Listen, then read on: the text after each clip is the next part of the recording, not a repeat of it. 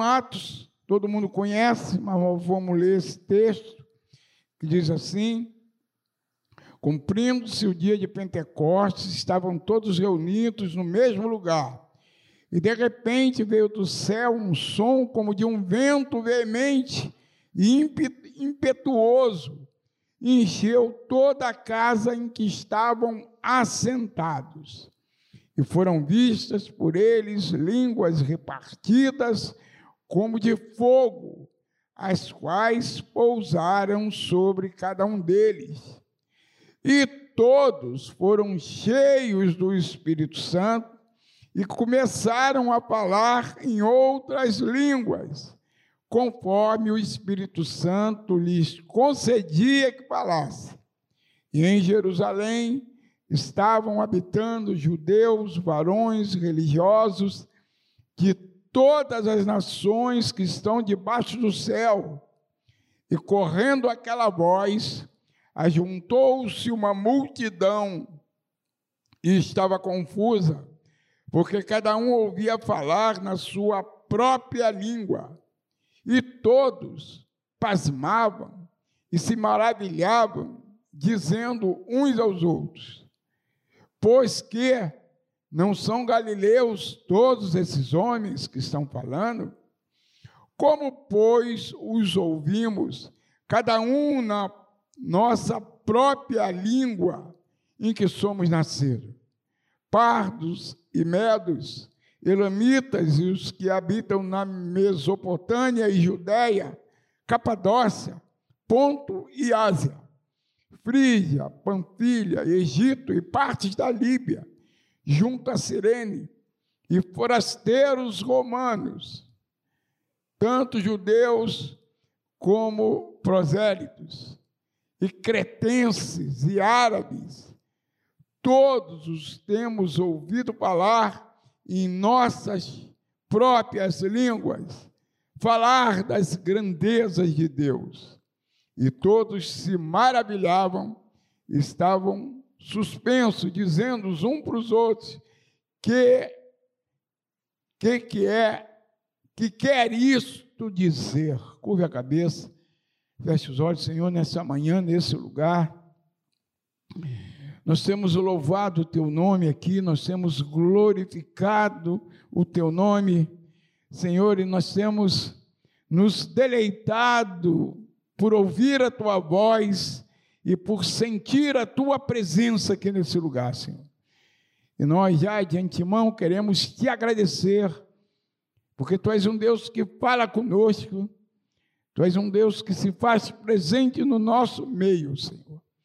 E agora nós temos lido a tua palavra e a nossa oração e o nosso clamor é que tu continues falando conosco, Senhor.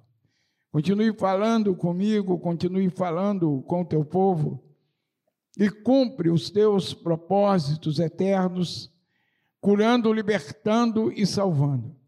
Tudo isso para a glória e para louvor do teu nome, em nome de Jesus. Amém. Aleluias. Glórias, honras e louvores ao teu nome, Senhor. Aleluias. Só uma perguntinha, Karina já tirou as fotos? Pastor Paulo, de vez em quando, me pergunta, e pergunta aos pastores, como é que foi o culto na igreja de vocês? Manda fotos. E a gente tem que estar sempre armazenado para mandar, para ele quer saber como anda. Né? E graças a Deus a nossa igreja vai muito bem. Eu fiz um relatório essa semana para ele. Como é que vão as igrejas? Fiz um relatório e, e mandei para ele. Ele é muito preocupado como está a igreja, como vai a igreja, o que está acontecendo na igreja. E às vezes você pergunta assim, mas para que tirar foto? É para isso. A gente manda lá para o grupo de pastores e ele toma conhecimento que São João, é, todas as nossas igrejas, né? está é, tá passando um momento muito especial de volta ao novo, nosso novo normal, né? E as pessoas estão perdendo medo, estão voltando, e a gente está muito feliz e alegre com isso. Nossa escola dominical, eu nem faço propaganda porque a gente não tem mais lugar para botar, a não ser que haja a ordem de diminuir o distanciamento, né? Por enquanto, a nossa escola dominical está com lotação completa, cerca de 140 pessoas regularmente. A gente, a gente quando diminuir, quando acabar essa restrição de distanciamento, eu creio que a gente vai passar dos 200 estudando a Bíblia e isso é muito gratificante. Mas voltando aqui ao texto, irmãos, eu, é, eu tinha combinado com o Sereno, porque domingo passado foi dia da escola bíblica dominical, né? E meio que passou em branco. E é uma data, é uma atividade muito relevante no meio da igreja. Sem escola bíblica dominical, o povo é, se arrisca a crer em heresias. E aí eu falei, vou pregar então semana que vem.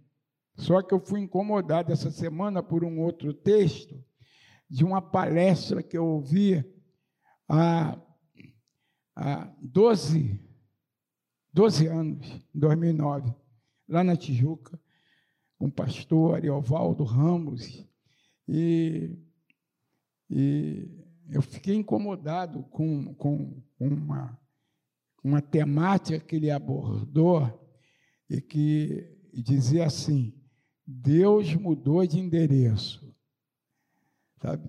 Isso me incomodou. E aí a gente resolveu lembrar alguma coisa, colocar outras coisas, tá? Mas a ideia inicial é do pastor Ariovaldo Ramos, e eu quero dedicar os créditos para ele por ter tido uma revelação tão especial e que me incomodou essa semana. Pregador é assim, irmão. Pregador, ele anda pela rua olhando a expressão facial das pessoas. Né? O pregador, ele é meio psicólogo, ele é meio psicanalista, e o pregador, o pastor, particularmente, que ouve o gabinete, toma conhecimento dos dramas das pessoas. Então, tudo isso serve de conteúdo para a gente buscar de Deus o que dizer para a igreja, né? Porque de uma forma ou de outra, todos nós, em algum momento, nós nós passamos pelos dramas comuns a todo ser humano, cristão ou não cristão, porque o sol ele nasce sobre justos e injustos, né? Então, essas coisas nos ajudam a ajudar as pessoas. Ele, nessa conferência, lá na Tijuca, ele abordou esse tema. Deus, ele mudou de endereço. E aí a gente começou a meditar nisso e a gente quer dividir com a igreja nesses tempos parcos né, que nos restam. A pandemia acabou mexendo até nisso, no horário de culto, porque a gente sabe o quanto é difícil estar o tempo todo de máscara. Eu, por exemplo, me dá logo alergia. De vez em quando eu fico doido para dar um espirro daquele bem alto, aí tem que botar para não escandalizar o povo no nariz, assim, porque é muito difícil máscara, né? eu quero dividir com você algumas verdades que a gente conseguiu extrair dessa interpretação feita pelo pastor Ariovaldo há 12 anos atrás, numa conferência lá na Tijuca. Dividir com você alguma verdade né, que a gente, que a gente é, extraiu desse texto e dessa mensagem. Né? Em primeiro lugar, o texto ele nos leva a uma nova realidade, uma realidade de mudança. Deus mudou de endereço. A gente começa lá ainda no Êxodo, tomando conhecimento pela Bíblia, lá no livro de Gênesis, tomando conhecimento pela Bíblia, aquilo que nos narra a Bíblia, que Deus, eventualmente, saía do seu trono e vinha bater papo com Adão lá no jardim do Éden, né? E eles confabulavam. Mas adiante a gente vê Deus advertindo Caim. Por que, que teu semblante está descaído? Tal. Continua lá no tempo dos patriarcas, já em Gênesis 12, por exemplo, falando com Abraão: sai da tua terra, da tua parentela, vai para uma terra que eu vou te mostrar. Né? Eram visitas eventuais que Deus fazia a alguns que ele escolhia, né? como Enoque lá, que acabou tomando o camarada, o Noé fazendo a arca, vai lá, faz uma arca assim, assim, assim. A verdade é que Deus ele nunca deixou a humanidade à deriva. Quem busca Deus encontra Deus. Quem busca o Senhor, o Senhor, ele atende à sua necessidade. Lá no Êxodo, né, mais adiante, no, no deserto, né, e ele se colocava acima do tabernáculo. E quando o tabernáculo ele se movia, ele se movia junto. Durante a noite, um frio de 50 graus, ele se manifestava através de uma nuvem de fogo, né, para que o pessoal não morresse congelado. Durante o dia, 50 graus de calor, era uma nuvem de sombra que não deixava que o calor violento matasse o povo que ele havia escolhido ali. Então, em todos os momentos, nós vemos o cuidado de Deus em nos proteger, o cuidado de Deus em nos dar direção na jornada do deserto, através de Moisés, né? ele falava com o povo, ele se colocava à disposição do povo, ele fazia os milagres necessários, né? Os milagres necessários à, à saúde, à vida. Ele era um Deus sustentador e provedor das necessidades, mandando água, mandando carne, mandando alimento. Então, em todo momento, Deus, ele nunca ficou escondido daqueles que o buscavam. No tempo dos juízes, ele se manifestava periodicamente através do anjo do Senhor, essa, esse personagem ímpar, né, que, que os teólogos identifica, identificam como já a manifestação de Jesus. Né? Inclusive os pais da, da, da os pais da igreja, os pais da espiritualidade, começando lá no primeiro, segundo século, já o identificavam como o, o Deus que se encarnavam, a teofania, né? Um Deus que se encarnava e os teólogos mais modernos o identificam como Jesus, o anjo do Senhor.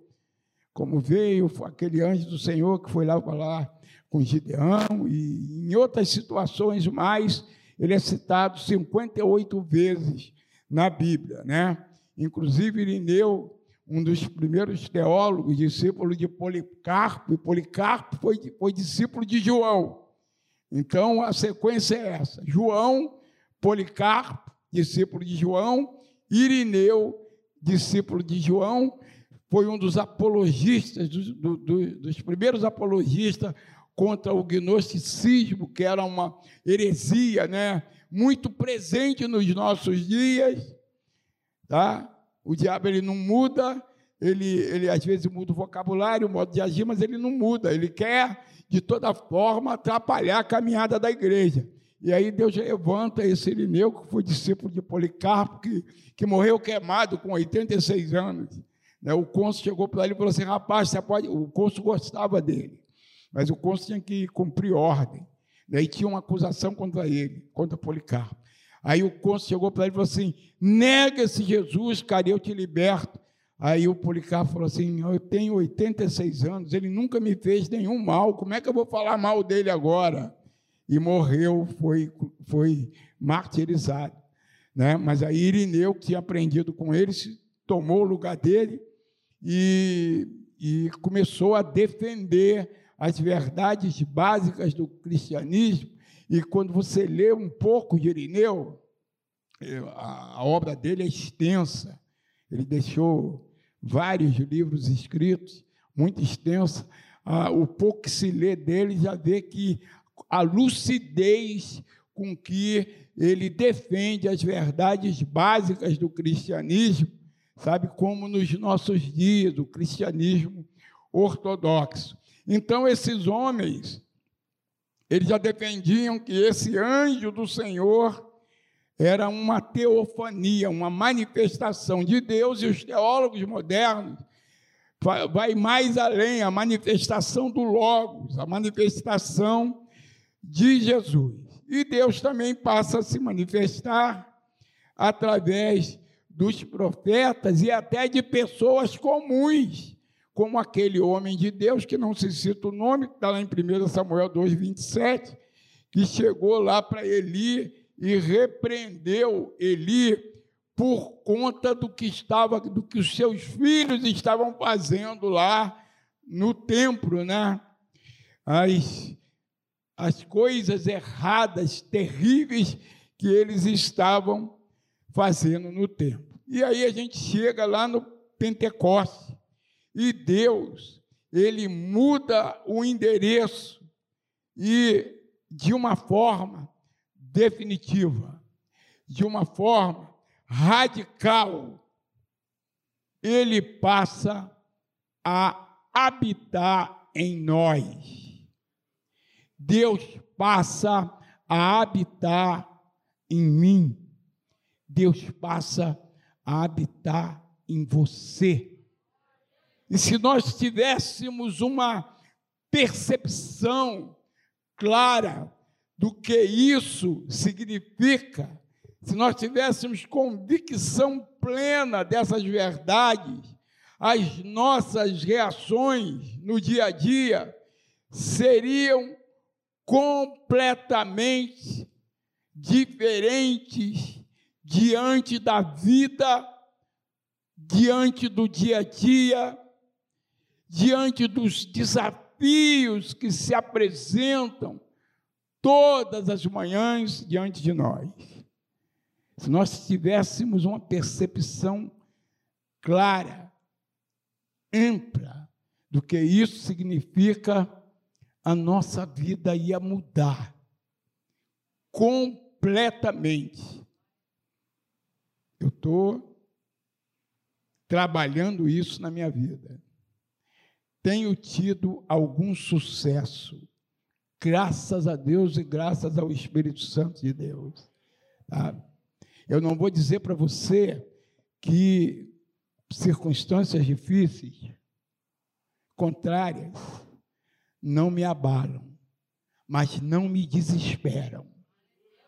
Sabe, sou ser humano, fico de certa forma abatido diante de certas situações, mas eu não fico desesperado. Sabe? E isso é um sinal de que eu estou caminhando. Marcos, volta e meia, falou: o senhor, não, o senhor não se, se apavora com isso? Eu falei: eu não. Minha vida está na mão de Deus. Sabe? Eu não preciso de mais nada. Eu tenho certeza, convicção de que nada pode me tirar o meu melhor bem, que é a salvação. Nada, nem ninguém pode tirar. Então eu estou com a vida resolvida. Eu vou para um lugar que nem olhos viram, nem ouvidos ouviram, e não chegou à mente de nenhum mortal. É isso que Deus tem preparado para aqueles que o temem. Então, eu estou com a vida resolvida. Perder dinheiro, não vou levar dinheiro para a eternidade, bens e até saúde, lá eu vou ser perfeito. Tá? Nada vai me, vai me fragilizar. Eu tenho tentado internalizar essa verdade que Deus habita em mim. E se Ele habita em mim, sabe, Ele vai estar sempre pronto para me ajudar em toda e qualquer situação. Ele mudou de endereço. Ele não manda recado mais através dos profetas. Ele não aparece eventualmente em algum momento da minha vida, mas Ele está em mim, Ele está dentro de mim. Ele conhece o meu deitar, Ele conhece o meu levantar, Ele conhece os meus pensamentos, Ele conhece as minhas necessidades, os meus anseios, o desejo íntimo do meu coração, que algo aconteça e no momento que for da vontade dele, no momento certo, o milagre vai acontecer. Aleluia. Glórias ao nome do Senhor. Essa essa percepção enche a minha mente, o meu coração de esperança, crendo, como eu já falei aqui, que amanhã pode ser melhor do que hoje porque Deus mora dentro de mim. Ele faz parte do meu dia a dia. Por isso que eu te convido nessa manhã a ter essa convicção que vai mudar a tua vida, a tua história. O medo do amanhã será vencido, porque Deus mora dentro de você. E quando Deus está conosco, nós não tememos mal algum. Sabe, o medo vai embora. As circunstâncias serem quais foram, não nos desesperarão, não vai fazer com que a gente fique desesperado, porque quando nós ficamos desesperados, a nossa mente ela fica conturbada e a capacidade de ouvir Deus é zero. Posso ficar abalado, mas não desesperado. Sabe? Nada que ao dobrar do joelho eu não possa receber conforto e consolo do Todo-Poderoso. E quando eu me, me coloco de pé, eu tenho a certeza de que eu vou enfrentar a situação de pé, porque Deus habita dentro de mim. Ele habita no meu interior. Deus habita em nós. E Ele é muito maior do que qualquer ameaça que porventura queira nos desestabilizar. Desestabilizar. Primeira carta de Paulo aos Coríntios, capítulo 6, versos 19 e 20, diz assim: Vós sois templo do Espírito Santo. Templo de Deus habita em nós. A maior e mais extraordinária mensagem do Pentecostes e que pode mudar a nossa existência a tua existência, a minha existência é essa. Antes do Pentecostes, os discípulos estavam trancados e com medo. Pedro negava, negou, tinha negado a Jesus. Eles tinham sido dispersos. Pedro, inclusive, tinha voltado aos seus trabalhos antes do Pentecostes. Depois do Pentecostes, Pedro ele prega um sermão e duas mil, três mil pessoas se convertem. Então, o Pentecostes é o início também dessa grande obra missionária para ganhar o mundo que se estende até os nossos dias. Três mil pessoas. O medo de Pedro acabou. Ele encara o sinédrio, ele encara as autoridades eclesiásticas da época, dizendo, vocês mataram Jesus. Sabe, porque Deus habita dentro de nós, Ele nos dá ousadia, que nos qualifica a falar em nome do Senhor e a sermos entendidos pelas pessoas. 14 línguas diferentes e todos entendiam o que o outro estava falando.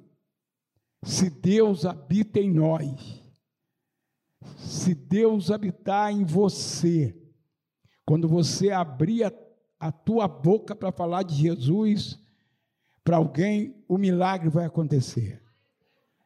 Se você orar por uma pessoa enferma, ele vai ser curado, porque Deus habita em você.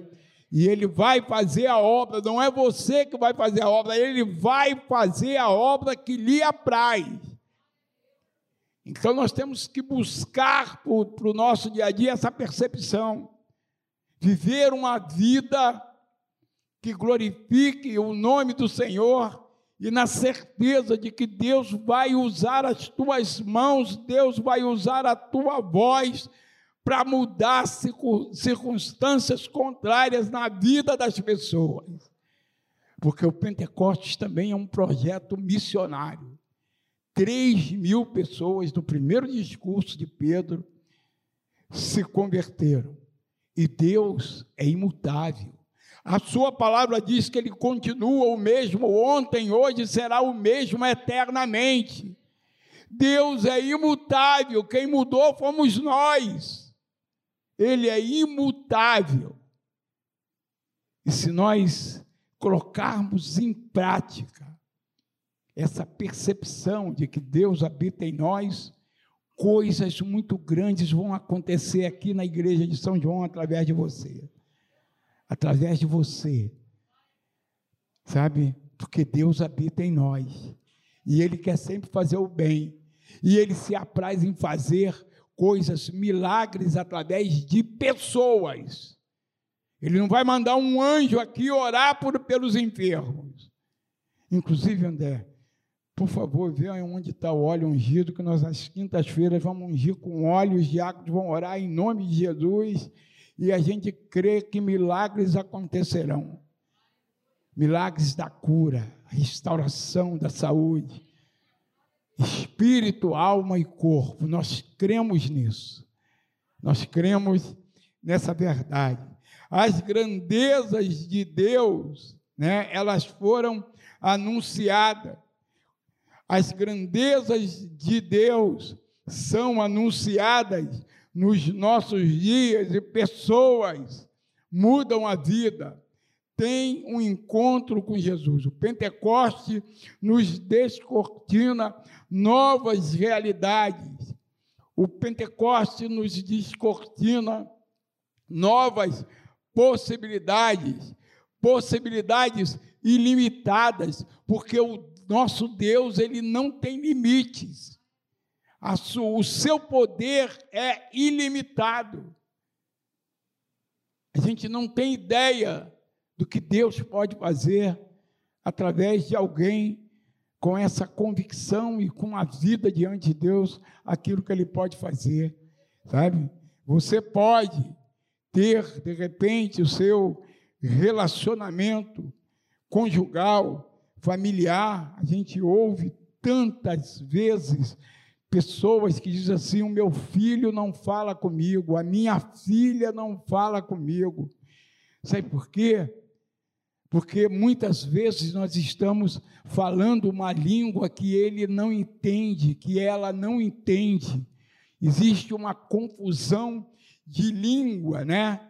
Mas você pode mudar essa realidade crendo que Deus habita em você e que ele tem, ele quer nos dar, me dar, te dar instrução para falar de um jeito, de uma forma que o teu filho vai entender. Sabe? Ele não está entendendo. Mas no Pentecoste, essa confusão de comunicação, ela, ela, ela pode acabar. Porque Deus vai falar através de você uma língua que o outro vai entender. Falavam nas suas próprias línguas, várias nações, cada um com seu vocabulário, e todos entendiam o que cada um falava na sua própria língua. É maravilhoso isso, sabe? Falar do jeito de Deus, seja qual a língua. Hoje tem o Google tem um negócio de interpretação. Ontem, ontem o João, meu neto, foi para uma festa lá em Campo Grande. Né? Tinha uma festa lá da, da juventude lá, e o On, o On é o marido da Amanda. E o On, o On é irlandês. Fala nada de português, não consegue aprender português. Já está aqui há mais de um ano, casou com a Amanda. E aí o Marco falou que o João estava falando com o On. Eu falei, o On é o nome do rapaz, tá? Aí eu falei, como é que é? O João não fala inglês e o, o On não fala português. Aí é com o Google, eles falam para o Google, Google, né? É um, é, é um negócio assim que Deus faz. Né? Eu falo inglês, você não fala inglês, mas porque Deus habita em mim, você vai entender o que eu estou falando. É um negócio assim, mais ou menos de Deus. Né? Mas aqui é diferente, eles falavam na sua própria língua, não tinha tradutor, e cada um entendia o que o outro falava. O que, que é isso, irmão? É intervenção de Deus, é Deus falando através da pessoa. Deus quer falar através de você uma língua misteriosa que o teu filho vai entender com clareza, que o teu esposo vai entender, não vai ter mal entendido, provocado pela confusão na comunicação, porque Deus habita em nós e Ele vai nos dar sabedoria para falar aquilo que deve ser falado sem agredir. Essa é a percepção daquele que crê que Deus habita nele. A confusão de língua ela vai embora. Se você se livrar dessas coisas que ainda te prendem, de repente, uma raiz de amargura, até um ódio, essas cadeias, elas vão ser quebradas, afinal, Deus habita em nós. Devemos tomar posse dessa verdade. Deus vive em nós. E agora, nós não somos seres tão limitados. Nós vamos receber de Deus algo que pode mudar situações, pode mudar circunstâncias, pode fazer com que a gente fracasse menos, né? pode fazer com que, que nós sejamos menos limitados, menos fracassos no nosso dia a dia, pelas infinitas possibilidades que o Espírito Santo de Deus tem e que habita, esse Espírito Santo habita em nós, nós podemos romper muitas limitações. Nós não vamos romper todas, porque ilimitado é só Deus mas nós vamos receber de Deus direção e conselho para vencer muita limitação. O, modo, o mundo vive a premissa de capacitados ou de incapacitados. A nossa premissa é o Espírito Santo nos capacita a vencer desafios que sem Ele nós não conseguiríamos fazer, porque Ele habita em nós e as suas possibilidades são ilimitadas. Por isso, não desista dos teus sonhos, não desista dos seus planos, não desista da tua família, dos teus amigos, dos teus projetos, porque Deus habita em você. E como já falei várias vezes, Deus é ilimitado.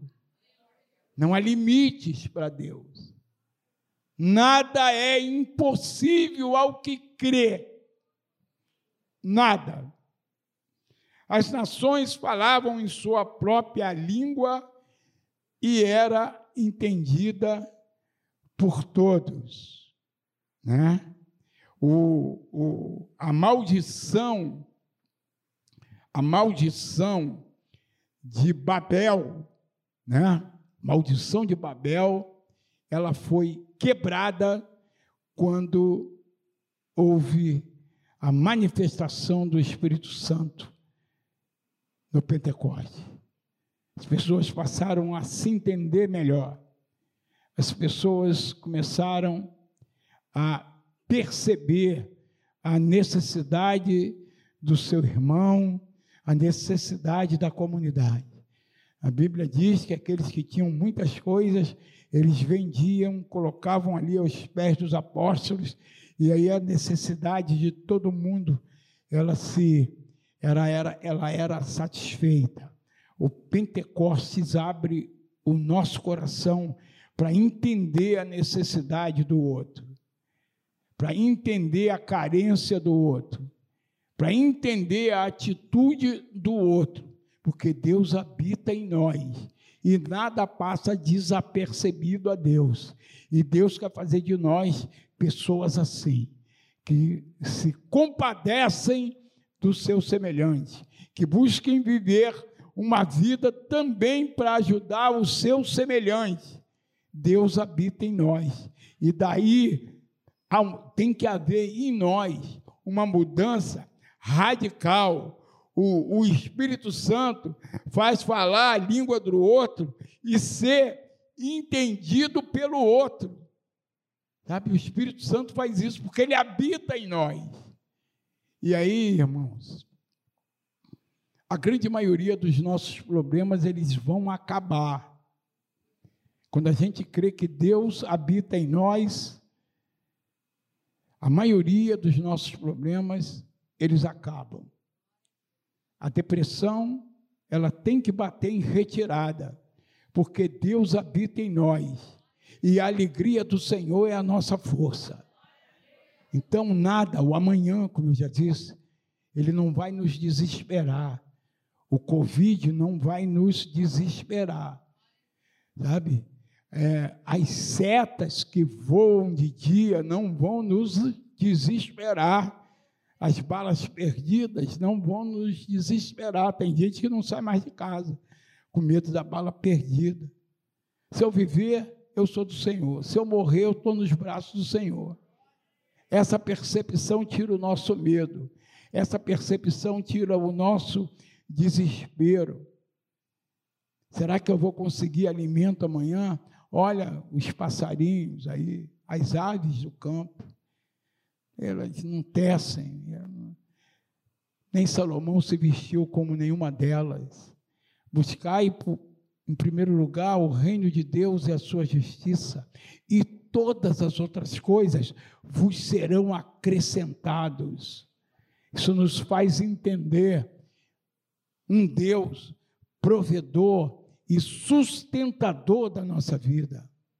Deus habita em nós. Guarde isso no teu coração. Quando bater angústia, quando alguma coisa te abalar, não se desespere, porque Deus habita em você. E seja o que for, Ele já está com a solução pronta para a tua vida. Que Deus possa nos abençoar nessa manhã, guardar. Eu tinha mais duas folhas para falar, mas o tempo acabou e a gente a gente quer orar pela igreja nesse momento. Fique de pé todos, coloque a tua mão no teu coração. Senhor, nos colocamos diante de ti, depois de termos ouvido essa palavra, Senhor. Primeiramente, porque tu falastes, em primeiro lugar, o profundo do meu coração. E agora eu quero te pedir, Senhor, que essa verdade de que tu habitas em nós, meu Deus, que essa verdade venha nos permear a nossa mente, o nosso coração, para que diante dos desafios da vida, essa verdade assome a nossa mente e o nosso coração e nos faça experimentar toda e qualquer circunstância de pé, crendo em Ti, crendo nessa verdade, de que somos templo do Teu Espírito Santo, Senhor, e que nada é tão difícil que Tu não possa nos ajudar a vencer esse desafio. Ajuda-nos a ter essa percepção clara, para que a gente possa viver uma vida normal, confiando nessa verdade de que tu habitas em nós, Senhor. E que aí nós tenhamos a nossa a nossa esperança renovada, a nossa fé aumentada, que a nossa fé ela seja aumentada na medida da nossa dificuldade, Senhor e que a gente possa glorificar o teu nome, que as pessoas que não te conhecem vejam em nós uma vida diferente, uma vida que glorifique o teu nome. Ajuda-nos, ajuda o teu filho, ajuda a tua filha a vencer essa insegurança que de vez em quando abala, meu Deus, a sua vida, o seu coração, a sua mente ajuda a ter a percepção de que através de um milagre operado por ti, amanhã vai ser melhor do que hoje. E em nome de Jesus, nós te agradecemos. Glórias ao teu nome, Senhor. Aleluia.